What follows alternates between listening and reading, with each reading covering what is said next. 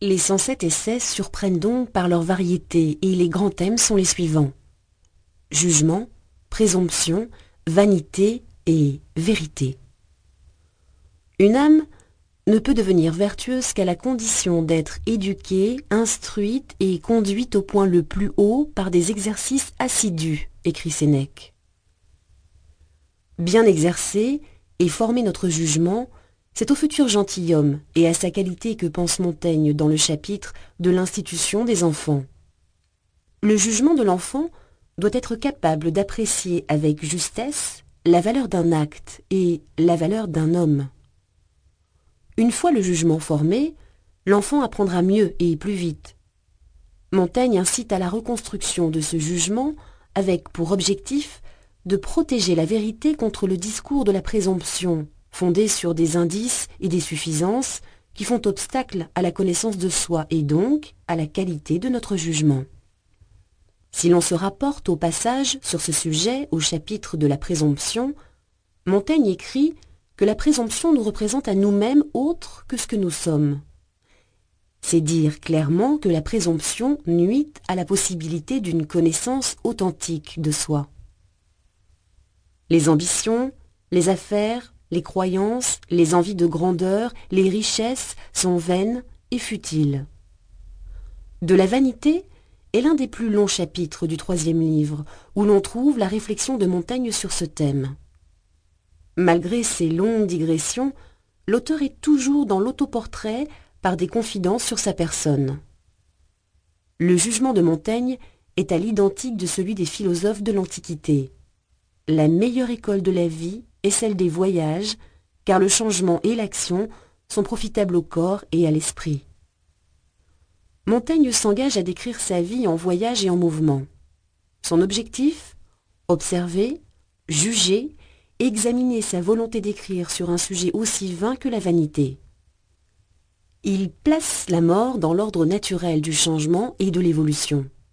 La maladie et la mort ne sont que deux autres conditions d'une vanité qui est liée à l'être humain et le sens que l'on peut attribuer à la notion de vanité chez Montaigne est le péremptoire « tout n'est que vanité ».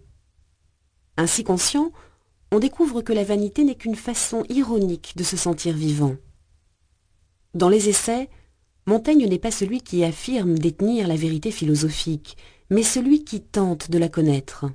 Il reste toujours vigilant à ne jamais transformer sa recherche en certitude.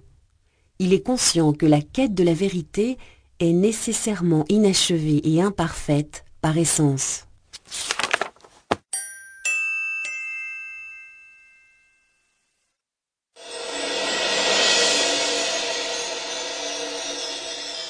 Bien avant d'être une avenue, et même un écrivain et philosophe, Michel de Montaigne, ou encore Messire Michel Seigneur de Montaigne, fut un magistrat bordelais. Il est le fils de riches négociants anoblis. Son père, maire de Bordeaux, humaniste, ouvert aux nouvelles idées, a veillé dès son plus jeune âge à l'éducation de ce fils. Tout juste trois ans, le petit Michel est éduqué en latin qui s'impose comme sa langue maternelle pour mieux favoriser le réveil de son esprit et lui permettre le retour aux textes originaux des anciens. Ainsi, en 1540, lorsqu'il entre à l'âge de 7 ans au collège de Guyenne à Bordeaux, l'adaptation y sera difficile. Sa tête déjà bien faite supportera mal la discipline sévère, l'apprentissage du par cœur. C'est ainsi qu'il évoquera Cicéron dans l'essai 26 titré De l'institution des enfants l'autorité de ceux qui enseignent nuit la plupart du temps à ceux qui veulent apprendre. Montaigne poursuit des études philosophiques puis de droit.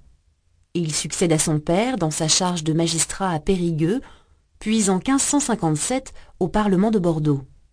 C'est là qu'il rencontre Étienne de la Boétie, magistrat comme lui.